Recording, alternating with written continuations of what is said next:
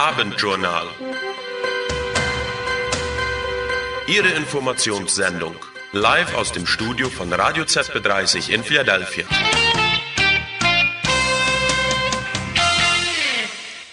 Guten Abend, liebe Hörer. Mein Name ist Clarisse Regier. Heute ist Dienstag, der 27. Februar. Das sind die Themen der Beiträge, welche Sie nach dem Blog mit Nachrichten hören können.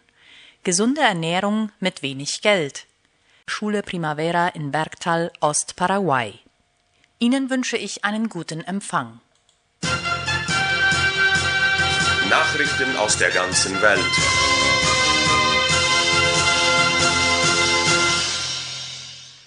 In Israel geht der Beschuss weiter.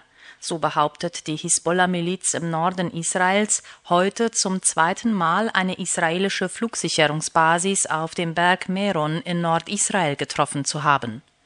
Darüber schreibt die Times of Israel. Dabei seien auch Schäden verursacht worden, wie es heißt. Von den israelischen Streitkräften gab es keine Berichte über Verletzte oder Schäden. Zuvor hatte die Hisbollah bereits etwa 35 Raketen abgefeuert, die meisten davon wurden jedoch abgefangen oder schlugen auf offenem Gelände ein. Als Reaktion auf diese Angriffe hat die israelische Luftwaffe Angriffe auf Ziele im Südlibanon geflogen. Von libanesischen Beamten hieß es, durch die Angriffe seien mehrere Zivilisten leicht verletzt worden. Dengue-Gesundheitsnotstand auch in Peru.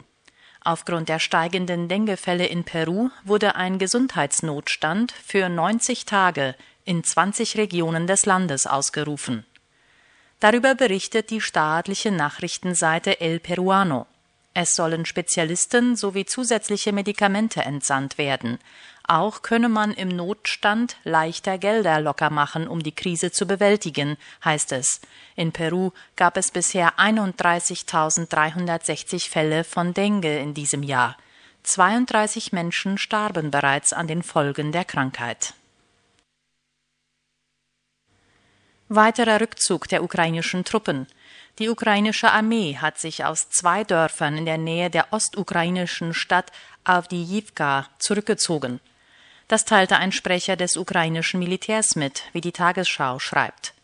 Die Streitkräfte hätten sich aus den Dörfern Sivern und Stetpov zurückgezogen, so der Sprecher. In den vergangenen Monaten hatten die, hatte die ukrainische Armee lange die Stadt Avdiivka verteidigt, die in von russischen Truppen besetztes Gebiet hineinragte.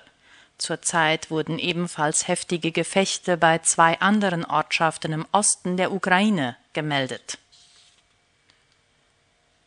Belastende Aussagen im Prozess gegen den ehemaligen Präsidenten Honduras. In dem Prozess gegen den ehemaligen Präsidenten von Honduras, Juan Orlando Hernández, hat ein ehemaliger Drogenhändler ausgesagt.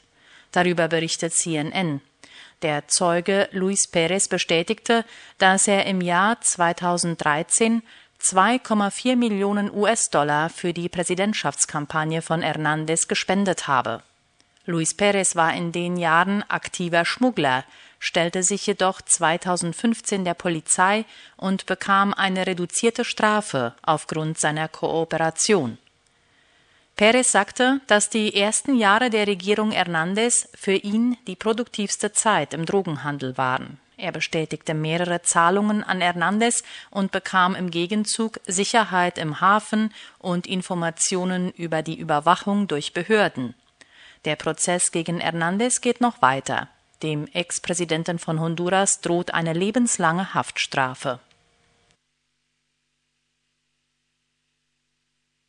Das EU-Parlament hat heute ein Gesetz zur Renaturierung angenommen. Darüber berichtet der ORF. Mehr als die Hälfte der EU-Parlamentarier stimmten für ein Gesetz, das ein zentraler Teil des EU-Klimaschutzpakets Green Deal ist. Mit dem Green Deal will die EU bis 2050 klimaneutral werden. Das Gesetz enthält Renaturierungsmaßnahmen für mindestens 20 Prozent aller Land- und Meeresflächen in der EU. Wie genau das geschieht, hängt von den einzelnen EU-Staaten ab.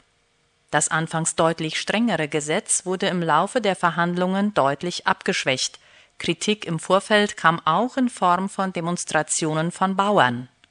Zahlreiche Ausnahmebestimmungen wurden ins Gesetz aufgenommen und sollen etwa verhindern, dass die Agrarproduktion allzu sehr eingeschränkt werden kann. Von Greenpeace Österreich hieß es, dass das EU-Renaturierungsgesetz ein dringend benötigtes Erste-Hilfe-Paket für die geschwächte Natur in Österreich und Europa sei. In Mexiko ist ein Bürgermeisterkandidat ermordet worden. Bei dem Opfer handelt es sich um Miguel Angel Zavala, wie die Deutsche Welle berichtet. Er war ein Arzt und hoffte darauf, die Kandidatur der Morena-Partei für das Amt des Bürgermeisters in Maravatillo zu bekommen.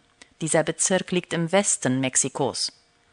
Am Montag wurde er erschossen, als er mit seinem Fahrzeug unterwegs war, heißt es. Der Anschlag wurde im Zentrum von Maravatillo von zwei Unbekannten verübt. Seit Juli 2023 werden in Mexiko die Vorkandidaten der Parteien bestimmt, von denen dann einer als der offizielle Parteikandidat ausgewählt wird. In dieser Zeit sind bereits 16 Kandidaten für öffentliche Ämter ermordet worden. Im Süden Mexikos gab es die meisten Todesfälle. Neuer Weltrekord im Freitauchen aufgestellt. Die Kroatin Valentina Kafolja hat einen neuen Weltrekord im Freitauchen ohne zusätzlichen Sauerstoff aufgestellt. Dafür tauchte sie in einem See in den italienischen Alpen 140 Meter weit unter einer Eisdecke entlang, wie unter anderem der Spiegel berichtet. Der See war zugefroren, das Wasser unter dem Eis drei Grad kalt. Die Eisdecke war in regelmäßigen Abständen beseitigt, falls es einen Notfall geben würde. Die Strecke von 140 Metern schaffte sie in einer Minute und 40 Sekunden. Der Weltrekord besteht darin, dass sie die weiteste Strecke im Freitauchen ohne Zusatzsauerstoff unter Eis zurückgelegt hat. Nachrichten aus Paraguay. Die NAC beschleunigt den Kauf von Radargeräten für die Luftraumüberwachung. Die staatliche Behörde für Zivilluftfahrt, die NAC, plant laut La Nation den Kauf von zwei Radargeräten, um den Flugverkehr zu überwachen. Die Geräte sollen an zwei verschiedenen Orten eingesetzt werden. Das sogenannte Primärradar soll beim internationalen Flughafen Silvio Pettirossi installiert werden, das Sekundärradar auf dem Flughafen Mariscales di Garrivia im Chaco. Ein Primärradar erkennt alle Flugzeuge, die sich in seiner Reichweite befinden. Das Grundprinzip ist als Fledermausprozess bekannt. Der Radar sendet ein Signal aus, dieses prallt ab und kehrt zur Antenne zurück. Das Primärradar liefert drei Informationen die Position des Flugzeugs, die Entfernung zu der Antenne und die Fluglage. Diese Informationen sind von grundlegender Bedeutung, um den Luftraum zu schützen. Das Sekundärradar hat eine kooperative Funktion. Die Flugzeuge verfügen über ein Gerät, das Transponder genannt wird. Der Fluglotse am Boden gibt einen vierstelligen Code, woraufhin das Gerät einen Dialog mit der Antenne aufnimmt und alle Daten des Flugzeugs liefert. Wenn das Flugzeug jedoch ausgeschaltet ist oder keinen Transponder hat, wird es vom Radar nicht erfasst. Die Weizenexporte nach Brasilien haben im Januar Rekordwerte erreicht. Das schlussfolgert die Zeitschrift Foco aus Daten des Außenhandelsberichts der Exportkammer von Getreide und Ölfrüchten Capeco. Demnach wurden im ersten Monat 2024 rund 36.000 Tonnen Weizen verschifft, mit einem Gesamtwert von etwa 7 Millionen US-Dollar. Das wichtigste Zielland für paraguayischen Weizen war demnach das Nachbarland Brasilien. Dorthin wurde rund 91 Prozent des Getreides exportiert. Weitere Hauptzielländer waren Vietnam, Bolivien und Uruguay.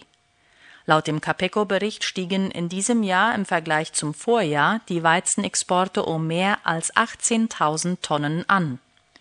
Die Außenhandelsberaterin von Capeco, Sonja Tomassone, erklärte, dass sich die Weizenvermarktung derzeit zwar verlangsamt hat, die Exporte würden aber für den Rest der Ernte fortgesetzt, so die Experten. Wie es heißt, erwarten Landwirte Verbesserungen bei den internationalen Preisen, ähnlich wie beim Mais. Pastor José Insfran ist in das Gefängnis von Emboscada verlegt worden. Wie die Zeitung Ultima Hora berichtet, wurde er heute per Helikopter von der Einsatzzentrale der Antidrogenbehörde Senat nach Emboscada verlegt. Insfran wird beschuldigt, einer der Anführer eines kriminellen Plans zu sein, der im Rahmen der Operation A Ultranza Paraguay aufgedeckt wurde. Die Verlegung wurde auf Anordnung des Richters Rosarito Montanilla durchgeführt. Laut der Resolution soll sich Insfran Schwachpunkte innerhalb des Gefängnissystems zunutze gemacht haben, um illegale Aktivitäten zu koordinieren. Richter Montanilla hatte angemessene Haftbedingungen beantragt, um die Sicherheit von Insfran und der des Landes zu gewähren. José Insfran war Pastor einer Erweckungsgemeinde in Curuguatú im Departement Canindeyú. Zuvor hatte er dort auch für das Amt des Gouverneurs kandidiert. Gegen Hosseins Fran laufen Ermittlungen im Rahmen der Operation A Ultranza zusammen mit seinen Geschwistern Miguel Ángel Insfran, Conrado und Yolanda. Die Familie hat angeblich in der Metallverarbeitungsindustrie, der Viehzucht und durch religiöse Aktivitäten ein beträchtliches Vermögen angehäuft. Die Kirche von Pastor Hosseins Fran zählte über 2000 Mitglieder. Am Tag der Einweihung der Brücke Héroes del Chaco werden zahlreiche Aktivitäten für Besucher geboten. Darüber berichtet die staatliche Nachrichtenagentur IPE Paraguay. Die Veranstaltungen beginnen um 7 Uhr mit einer sogenannten Corre Caminata über die Brücke mit rund 3000 Teilnehmern. Anschließend werden mehr als 300 Radfahrer die Brücke passieren. Um 10.30 Uhr steht eine Parade von Oldtimern an und eine Parade des Motorradvereins Harley Club Paraguay. Vom Nationalen Sportsekretariat werden den Tag über verschiedene sportliche Aktivitäten geboten, vor allem für Kinder. Zudem kann man die Héroes del Chaco den ganzen Tag lang als Fußgängerzone nutzen. Um 19.30 Uhr findet die offizielle Einweihung der Brücke statt mit dem Durchschneiden des Bandes durch den Staatspräsidenten. An der Planung der Aktivitäten zur Einweihung der Brücke Héroes del Chaco beteiligen sich mehrere staatliche Institutionen. Die neue Brücke in den Chaco soll am kommenden Sonntag eingeweiht werden Katja González hat eine Verfassungsklage beim obersten Gerichtshof eingereicht, um ihren Sitz im Senat zurückzuerhalten. Darüber berichtet Ultima Hora. Der Anwalt der Senatoren argumentiert, dass der Beschluss ausgesetzt werden müsse und dass die Handlungen der Senatoren gegen die Rechtsordnung verstoßen hätten. Das Dokument unterstreicht unter anderem, dass González über die Anschuldigungen nicht informiert gewesen sei.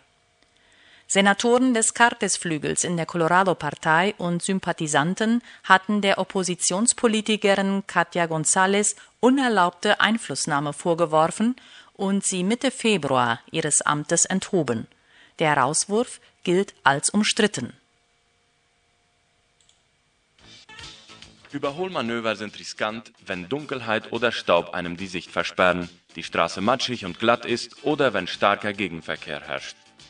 Sie sollte nie überholen, wenn Sie im Zweifelsfall sind und nur überholen, wenn Sie die Sicherheit besitzen, dass für Sie und die beteiligten Verkehrsteilnehmer keine Gefahr besteht.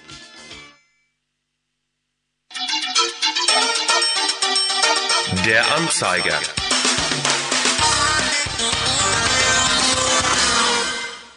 Auf dem Weg in Fernheim zwischen dem Dorf Schönwiese und Philadelphia wurde ein Reserverad gefunden. Der 16 Zoll Autoreifen ist von der Marke Pirelli. Der Eigentümer wird gebeten, sich unter folgender Nummer zu melden: 0983 273 720, gezeichnet Timo Neufeld. Eine Nachricht für alle Missionsfreunde von Licht den Indianern. Die Organisation ACOMEM Licht den Indianern lädt zu einem Missionsabend ein am Mittwoch, den 28. Februar zu 19.30 Uhr und zwar in die Mennonitengemeinde Fernheim. Mitarbeiter werden von ihren Erfahrungen und Herausforderungen erzählen. Freunde und Interessierte sind eingeladen. Gezeichnet Siegfried Türksen, Exekutivleiter.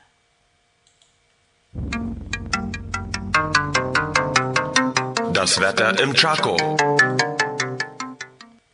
Der Himmel über Philadelphia ist teilweise bewölkt. Die Temperatur beträgt momentan 38 Grad Celsius und die Höchsttemperatur heute war 39 Grad Celsius. Die Tiefstemperatur haben wir mit 26 Grad Celsius gemessen. Die relative Luftfeuchtigkeit liegt bei 40 Prozent. Der Luftdruck beträgt 1004 Millibar. Der Wind weht aus dem Nordosten mit einer Geschwindigkeit von drei Kilometern in der Stunde. Die Höchstgeschwindigkeit betrug heute 32 Kilometer pro Stunde. Zur Wettervorhersage laut dem Nationalen Wetterdienst. Am morgigen Mittwoch soll es weiterhin feucht warm sein bei einem teilweise bis ganz bewölkten Himmel. Der Wind kommt aus dem Norden, Regenschauer sind morgen demnach nicht auszuschließen. Die Temperaturen könnten zwischen 27 und 39 Grad Celsius betragen. Der Marktplatz. Die Leitung vom Hotel de Lara in Mariano Roque Alonso gibt ein Sonderangebot bekannt. Und zwar erhält man während der Wochentage von Montag bis Donnerstag einen Rabatt. Das Angebot ist gültig bis Ende März. Weiter wird gemeldet, dass auch Zimmer für günstige Monatspreise angeboten werden. Das Hotel liegt am Kreisverkehr La Escondida nur einige Minuten von der Brücke Remanzo entfernt. Die Kontakttelefonnummer lautet 0982 88 50 60. Gezeichnet Abraham Wiebe. Die Devisenkurse. Von der Finanzabteilung der Kolonie Neuland wurden uns diese zugestellt. Der US-Dollar stand heute im Ankauf auf 7.270 und im Verkauf auf 7.150 Guaraníes. Der kanadische Dollar lag bei 5.540 zu 4.100 Guaraníes. Der Euro wurde mit 8.017 zu 7.717 Guaraníes gehandelt und der brasilianische Real lag bei 1.497 zu 1.427 Guaraníes. Der Peso Argentino lag bei 9 zu 6 Guaraníes.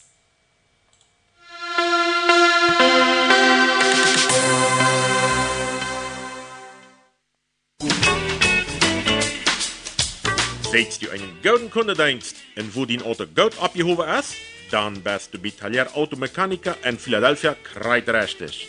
Wie machen die Reparaturen oder Computerscans oder was immer da fehlt. Und wenn du weißt, dann wasch du dein Auto auch noch.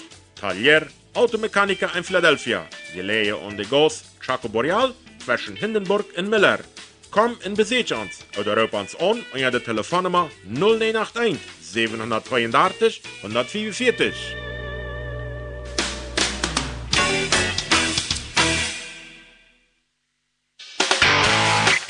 einen hochqualitativen Scheinwerfer für deinen Wagen?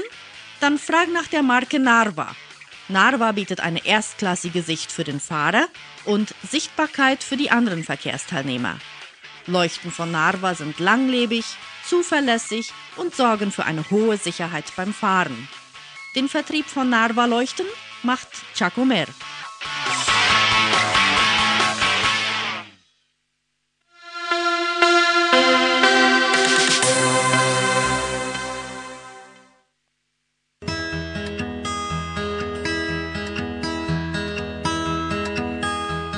Radio ZB30, der mehrsprachige Sender aus dem paraguayischen Chaco, per Livestream, auch im Internet. www.zb30.com.py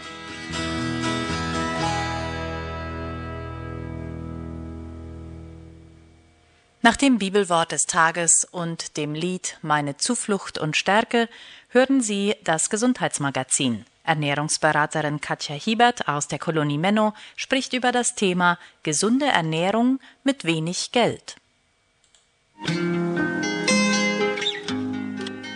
Psalm 59, Vers 17 Ich aber will von deiner Macht singen und des Morgens rühmen deine Güte, denn du bist mir Schutz und Zuflucht in meiner Not. Das Wort aus der Bibel auf Radio ZP 30.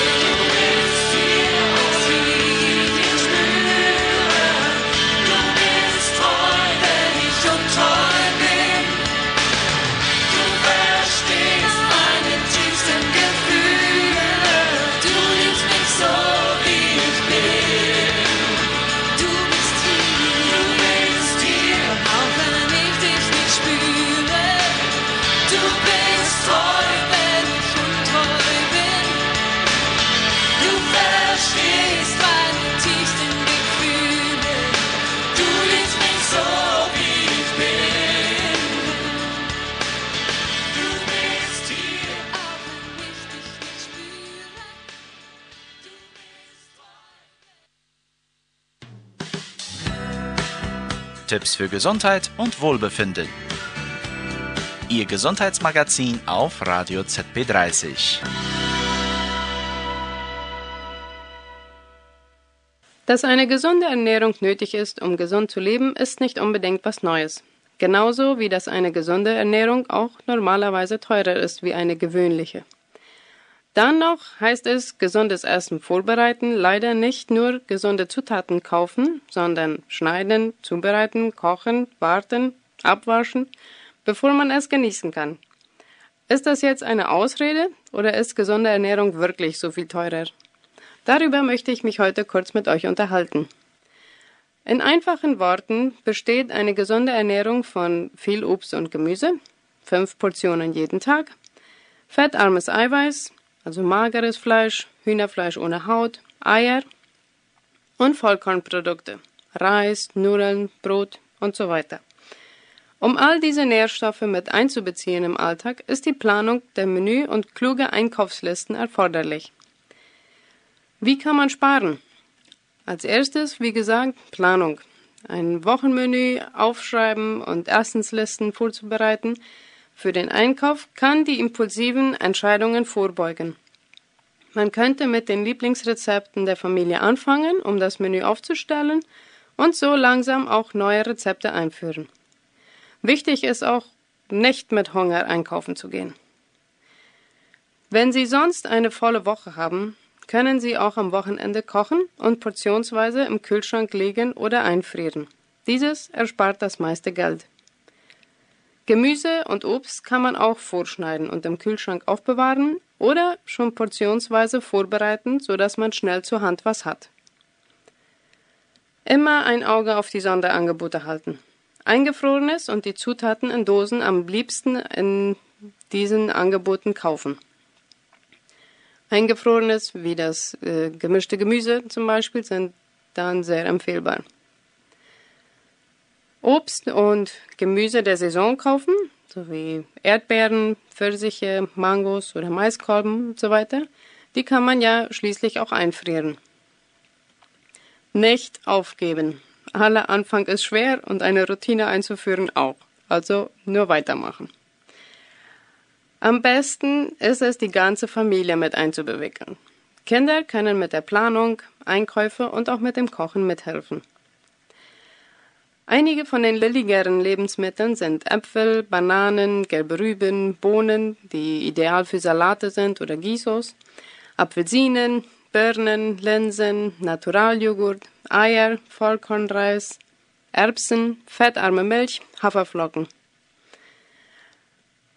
Eine andere Option zu sparen ist, einen Garten selber anzubauen, was sowieso auch noch viel besser ist. Je nach Saison kann man dann verschiedenes anpflanzen und ernten, wo dann auch die ganze Familie mitarbeiten kann. In größeren Mengen kaufen. Solange man keine Unverträglichkeit oder Allergie hat, kann man auch sogenannte Agranell-Zutaten einkaufen, haben nicht attraktive Verpackungen und sind normal billiger. Dies bezieht sich auch auf die Lebensmittel einkaufen, die von der Marke vom Einkaufszentrum sind. Die sind normalerweise auch etwas billiger. Food Recycling. Reste gut wiederverwenden. Wenn man Nudeln übrig gehalten hat, kann man einen Salat machen für den nächsten Tag. Äh, Wenn man Fleisch oder Hühnerfleisch zum Beispiel übrig gehalten hat, kann man Empanadas dazu machen. Und so gibt es verschiedene andere Rezepte oder Ideen.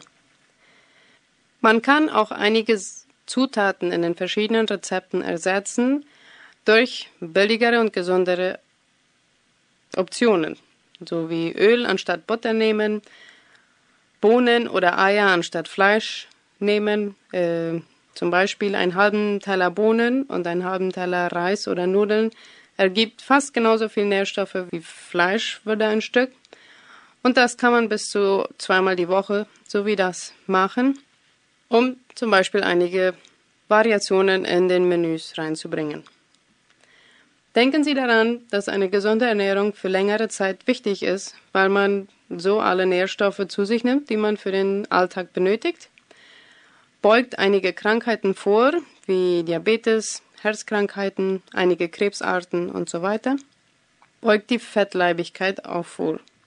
Zum Schluss, Ausessen, dann und wann mal, ist kein Verbrechen. Aber doch nicht für jeden Tag, wenn man auf die Gesundheit und die Geldtasche achten will.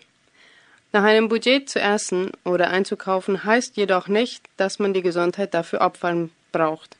Also nicht aufgeben. Das war die heutige Ausgabe Ihres Gesundheitsmagazins auf Radio ZB30. Bis zum nächsten Mal. Das war Ernährungsberaterin Katja Hiebert aus Menno. Tipps für ein gesundes Leben. Viel Wasser trinken. Zu einer gesunden Ernährung gehört ausreichend Flüssigkeit. Gönnen Sie Ihrem Körper genügend Wasser. Empfiehlt Hospital Concordia Neuland in Zusammenarbeit mit Radio ZB30.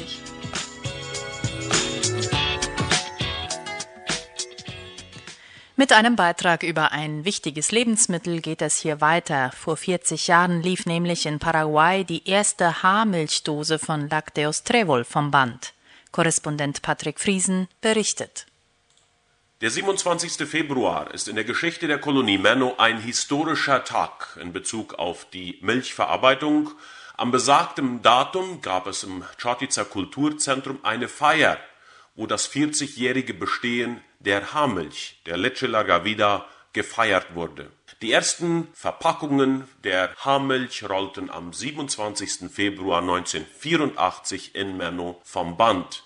Geschichtlich sollte es ein wichtiges Ereignis werden. Etwas zum Hintergrund. Die Kolonie hatte zu dieser Zeit kein Geld und wenig Finanzen zur Verfügung für solches Projekt. Wetterbedingt gab es 1981 eine Dürre, wo tausende Rinder verendet waren in den drei Kolonien und in Menno wurden 8 bis 9000 Liter Milch täglich produziert, wo es dann normalerweise 40.000 gewesen wären. Und die Frage, mehr zu produzieren mit einem Produkt, das man gut verkaufen kann, war dringlich bei den Führungspersonen.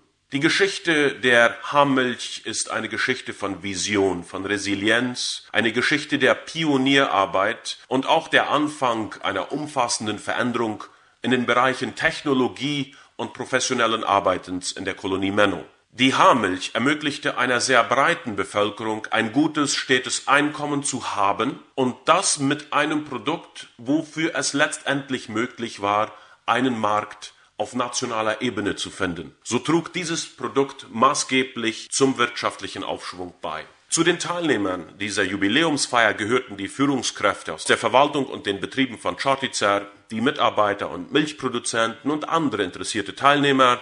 Zugegen waren auch drei Mitarbeiter, die von Anfang an mit dabei gewesen sind und die ersten Packungen vom Band laufen ließen, die Herren Franz Töfs, Franz Harder und Jasch Klassen.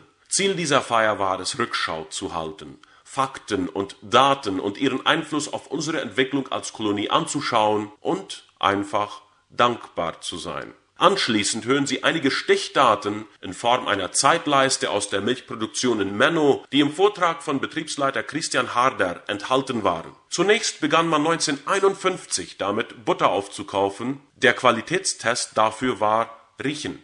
1953 entstand das sogenannte Eishaus. 1957 wurde die Marke Trevol eingeführt. 1959 wurde das erste Gebäude der Molkerei gebaut und man begann neben Butter die Milch auch zu Käse zu verarbeiten.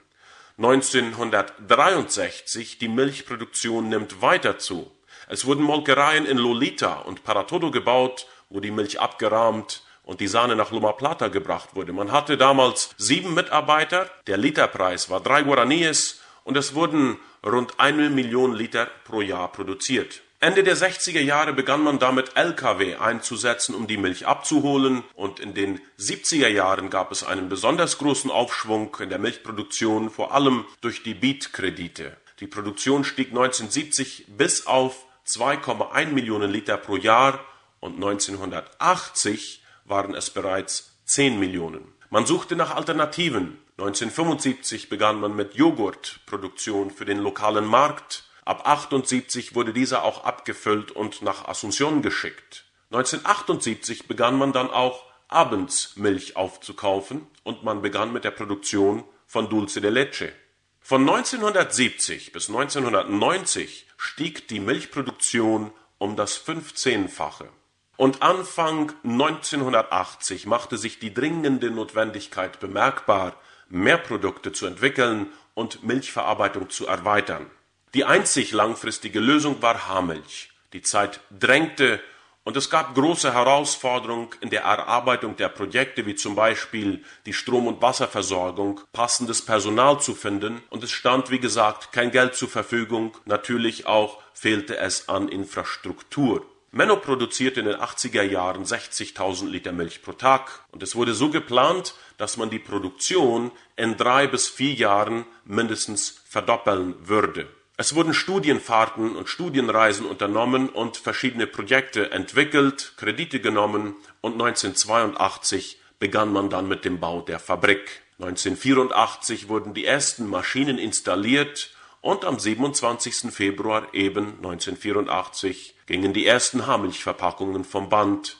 Nun musste auch intensiv nach Märkten und neuen Vermarktungsmöglichkeiten gesucht werden. In den Jahren 1980 bis 2018 stieg die Milchproduktion von rund 2 Millionen Haarmilcheinheiten bis auf 116 Millionen.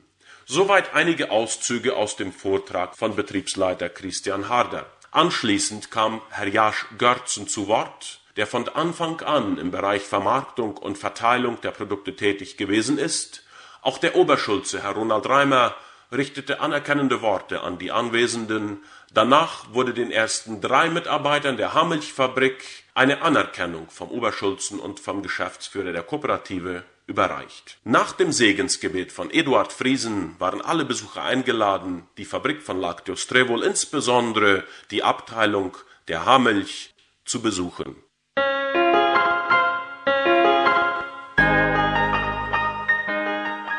Das war ein Kurzbericht von Korrespondent Patrick Friesen über die Produktion von Haarmilch in der Molkerei Lacteus Trevol.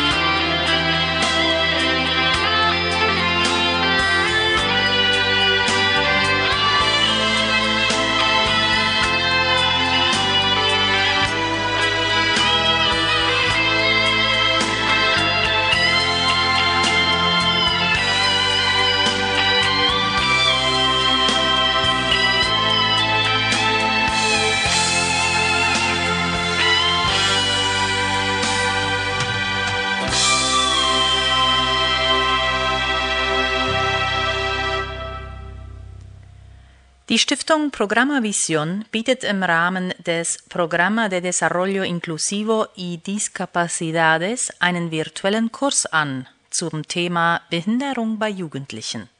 Das Programm hat zum Ziel, durch Kurse das Bewusstsein im Umgang mit Jugendlichen mit einer Behinderung zu fördern. Darüber interviewte Korrespondentin Mari Seminario die Direktorin der Spendenabteilung und Mitglied des Leitungskomitees der Stiftung, Frau Helmine Funk. Um was handelt es sich hier bei diesem Online-Kursus? In diesem Kurs äh, möchten wir das Thema behandeln Jugend und Behinderung. Wir möchten behilflich sein und bieten diesen virtuellen oder Zoom-Kurs an zu diesem Thema, äh, wo wir, wo verschiedene äh, Instrumente und Werkzeuge gereicht werden für eine angemessene Behandlung. Hier werden soziale Beziehungen sowie Paradigmen oder Verhaltensmuster behandelt. Wir wollen uns hier informieren und Erfahrungen unter anderem aus der paraguayischen Realität anhören. Wir haben durch verschiedene Feststellungen und Untersuchungen die von unserem Programm für Menschen mit Behinderungen durchgeführt wurden, da haben wir festgestellt, dass es Behinderungen im Jugendalter gibt, die unsichtbar sind. Außerdem haben wir festgestellt, dass die Hindernisse für eine angemessene Behandlung von Jugendlichen mit Behinderungen zunehmen. Um vielleicht noch zu erfahren, wer gibt diesen Kursus, äh, das ist Licenciado Fabio Franco. Er ist Lehrer und arbeitet mit Kindern, Teenagern und Jugendlichen in diesem Bereich. Und äh, wir wollen hören, was er uns zu diesem Thema Wichtiges zu sagen hat. Für wem ist dieser Kursus gedacht? Dieser Kursus ist gedacht für Fachleute im sozialen Bereich und auch Studenten, die in diese Richtung studieren und damit sie einfach über so, durch so einen Kurs bereichert werden in dem, was sie tun. Wann und wo soll er stattfinden und wie viel kostet eine Einschreibung? Wie schon erwähnt, dieser Kurs wird online stattfinden via Zoom am 4. April von 19 bis 21 Uhr. Man kann sich einschreiben. Es wird eine Gebühr von 70.000 Guaraníes kassiert. Für Studenten ist das weniger. Die zahlen nur 50.000. Und es gibt auch Rabatt für Gruppen, wenn sich Gruppen von fünf Personen einschreiben. Aber all dieses kann man erfahren, wenn man unter sich bei der Telefonnummer 0986 966 527 meldet. Dort kann man alles erfahren, wie dies äh, gehandhabt werden soll. Warum sind diese Fortbildungen zu diesem Thema heutzutage wichtig? Wir glauben unbedingt, dass es sehr wichtig ist, dass man solche Kurse macht und dass man sich so etwas anhört. Äh, Es müssen ja auch nicht unbedingt Sozialarbeiter sein, die sowas äh, mithören. Es können auch äh, Familien oder Ehepaare, die vielleicht auch äh, denken, dass sie ein, vielleicht ein Kind haben, das mit Schwierigkeiten ist und äh, sehen, ob sie da vielleicht auch eine Hilfe kriegen. Und einfach um Menschen mit Behinderungen oder Jugendlichen mit Behinderungen besser helfen zu können. Und wir wünschen alles Gute beim Mitmachen.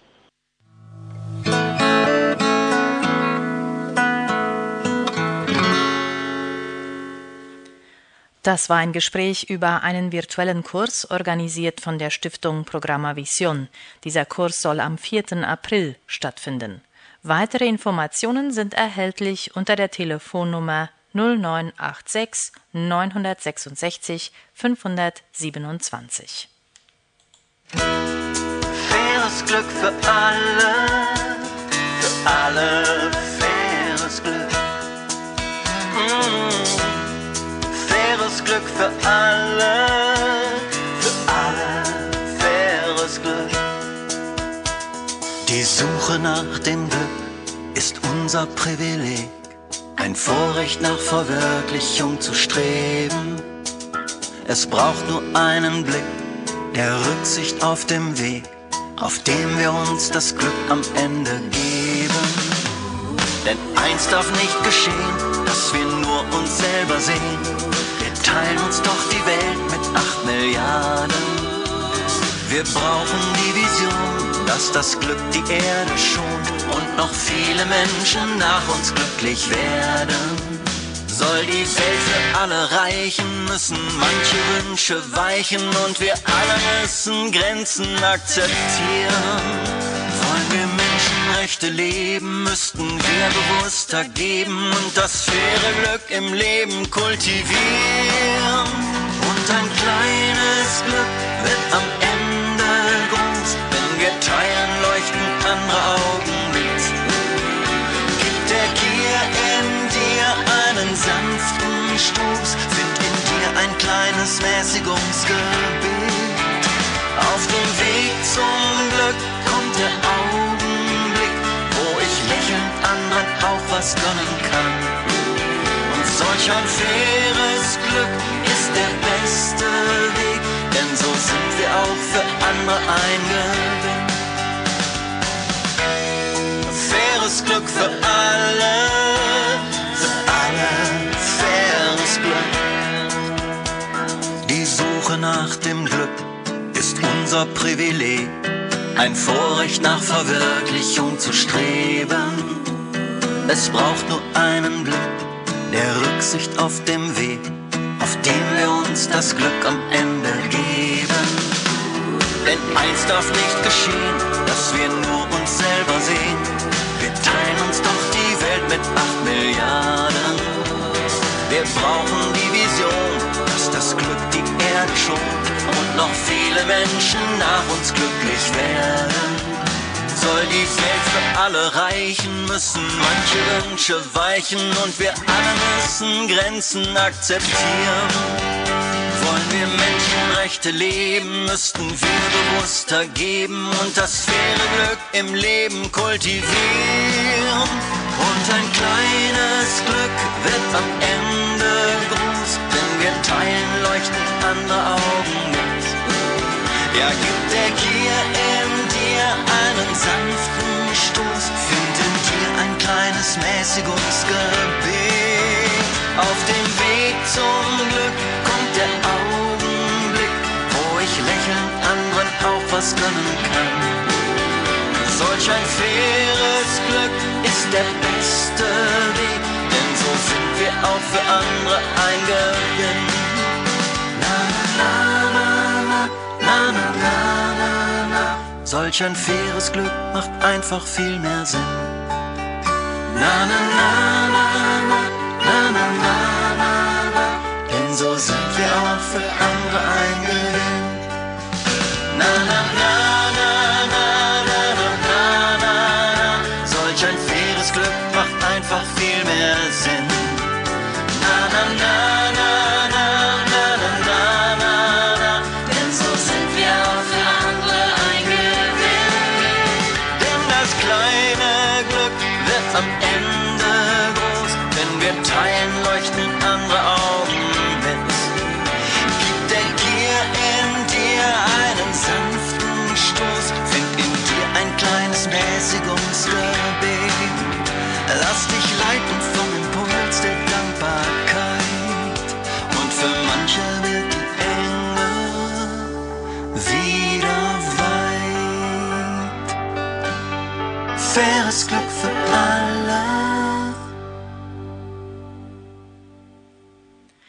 Schule Primavera in der Kolonie Bergtal feierte am vergangenen 19. Februar ihren ersten Schultag.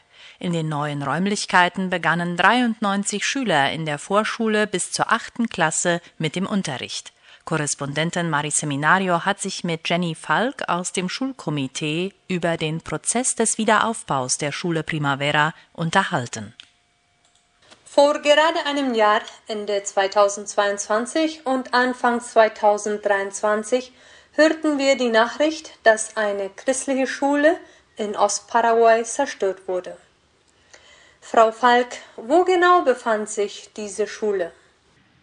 Diese Schule befand sich im Departement Caguasu in der Kolonie Bergtal, einer mennonitischen Kolonie, die genau zwischen den Kolonien Sommerfeld und Tres Palmas liegt, ungefähr 230 Kilometer von der Hauptstadt Asunción entfernt. Welches war das Problem und wie wurde es gelöst? Das Problem ist, indem da zwei verschiedene Gruppen, Kirchen, Gemeinden in der Kolonie sind und damit auch eine Sinnesänderung von dieser neuen Gruppe, die ein anderes Denken haben und auch für die ihre Schüler eine bessere Schulbildung suchten und eine neue Schule bauen wollten.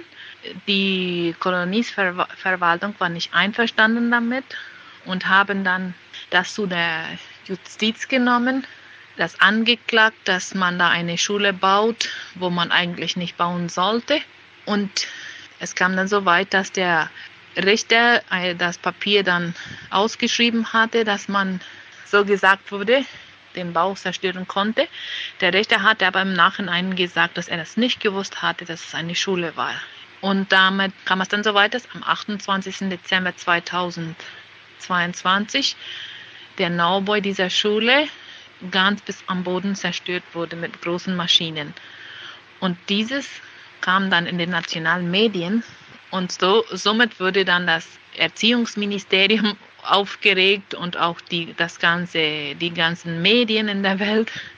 Und die Defensoría del Pueblo hat dann eingeladen, alle Gruppen, alle, die Gruppe von der Schule, die zusammengebrochen wurde, die Gruppe von der Koloniesverwaltung, dazu auch das äh, Erziehungsministerium, das äh, Kinder- und Jugendministerium, Defensoría del Pueblo hat das Ganze dann für, für eine Sitzung eingeladen. Von allen verschiedenen Bereichen waren dann Leute dabei. Am 6. Januar 2023 wurde dann die, die erste Sitzung geplant und durchgeführt, wo jeder dann seine Seiten, seine Punkte oder seine Visionen auf den Tisch legen musste. Und dann hat der Defensor del Pueblo ihnen dann vier Tage Zeit gegeben, also bis am 10. Januar 2023. Dann musste der Entschluss äh, gefasst sein, wo diese Gruppen sich dann, die von der Schule der, und der Gemeinde Neues Leben sich dann auch äh, versprochen haben, ihre innere interne Steuern da zu bezahlen bei der Koloniesverwaltung. Und die Kolonie hat dann auch versprochen, dass sie die Gemeinde und die Schule anerkannten, dass die da funktionieren konnten in der Kolonie, dass sie auch ihnen wurden das, den, das äh, Papier geben, dass sie da frei ihren Gottesdienst und auch ihre Schule bauen und auch einführen konnten. Und sie selber haben dann auch versprochen, dass sie auch ihre andere Schulen der, von der Kolonie Bergtal auch alle einschreiben würden und auch die Schüler, weil die müssen ja vom, vom Erziehungsministerium aus eingeschrieben sein, sein, damit die auch anerkannt sind, dass diese Kinder eine Schulbildung bekommen. Aber diese neue große Schule steht da, von Primavera Schule, und da sind auch die Kinder. Und somit wurde das Problem gelöst. Jetzt gibt es eine wunderschöne neue Schule. Wie kommt es dazu? Ja, es ist eine wunderschöne neue Schule und wie es dazu kommt, nachdem man diesen Friedensvertrag unterschrieben hat und am, am 10. Januar 2023 und diese, diese Gruppe dann wieder neu begonnen hat mit ihrer Schule weiterbauen, da kamen sind Spenden gekommen, das Geld, das war einfach irgendwie da, man konnte bauen, die Schule und sie haben sich dann auch ganz konzentriert und direkt da, darauf gearbeitet, dass diese Schule gebaut wird. Ja, dank der vielen Spenden, Freiwillige und Aktivitäten, was man da gemacht hat, um Geld zu sammeln, konnte man die Schule dann bauen, ja. Wer hat bei diesem Bau dazu getragen, dass der Wunsch einer neuen Schule zu haben wahr wird? Der Bau dieser Schule ist ganz äh, privat finanziert durch Spenden, äh, Kredite, Kredite und so wurde dieser Bau der neuen Schule wahr. Man hat durch das Komitee, das Baukomitee, das man auserwählt hat, aus der Gruppe der Neues Leben Gemeinde und der Primavera-Schule, Primavera-Schule, haben diesen Traum in Wirklichkeit versetzt.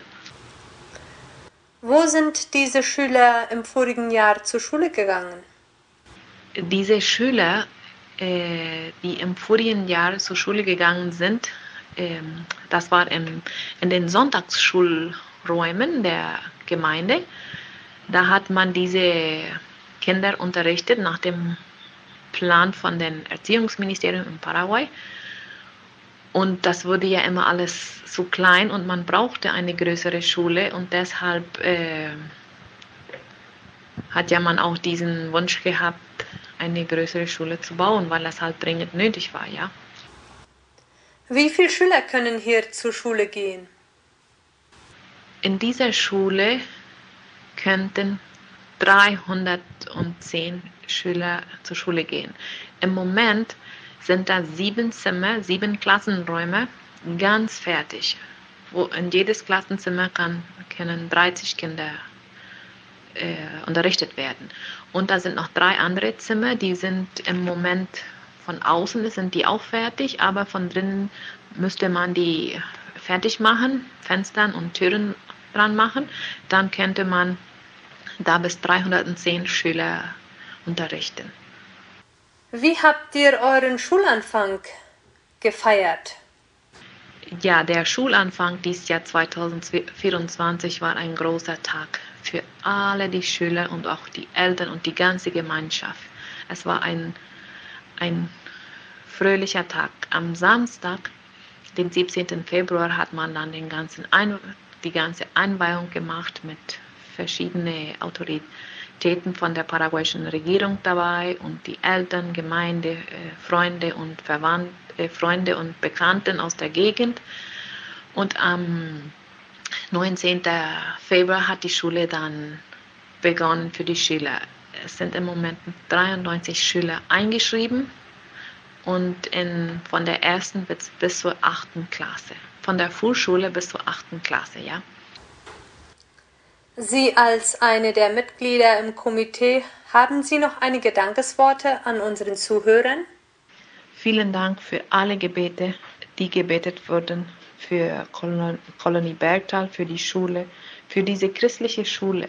Es wurde, glaube ich, in vielen, vielen Ländern, wo Mennoniten sind, diese Geschichte bekannt, dieses Ereignis bekannt und man hat gebetet. Und diese Gebete sind erhört worden. Dafür sind wir sehr, sehr dankbar.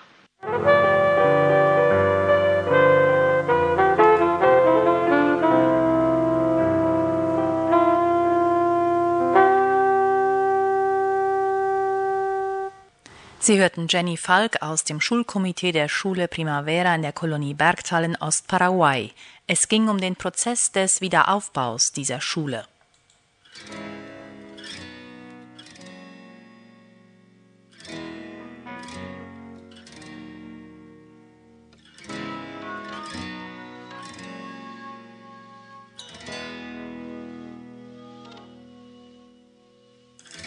Wir beten für Segen, für Frieden hier,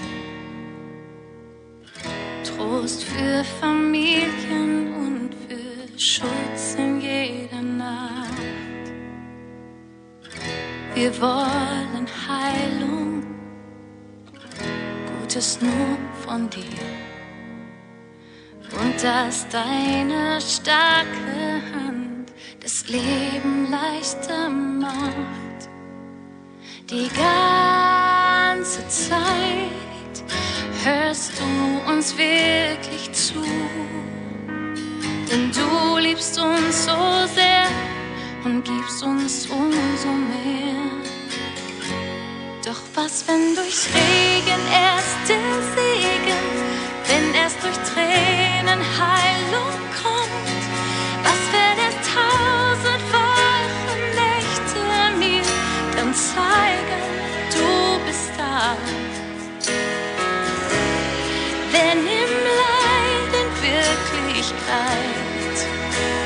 vielmehr deine Gnade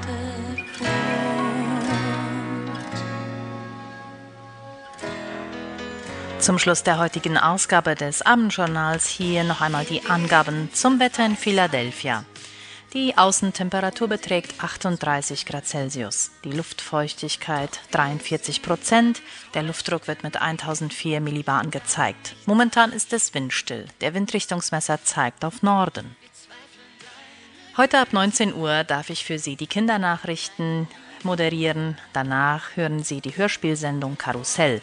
Um 19.30 Uhr senden wir The Gospel Message und um 20.27 Uhr spricht Prediger Ewald Reimer die Segensworte am Abend. Mit diesen Wünschen von dem Lied, das Sie gerade im Hintergrund hören, möchte ich mich von Ihnen verabschieden und Ihnen einen gesegneten Abend wünschen. Auf Wiederhören. Was, wenn durch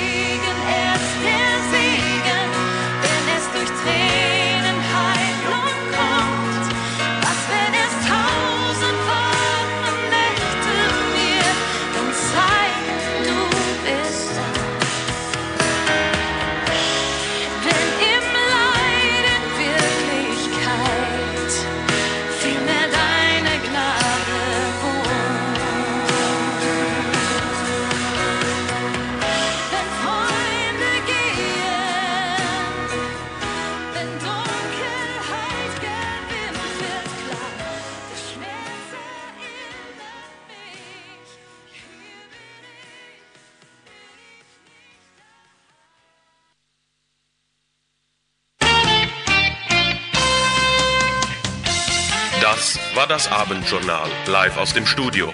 Eine Stunde Informationen aus dem Geschehen in Paraguay und der Welt.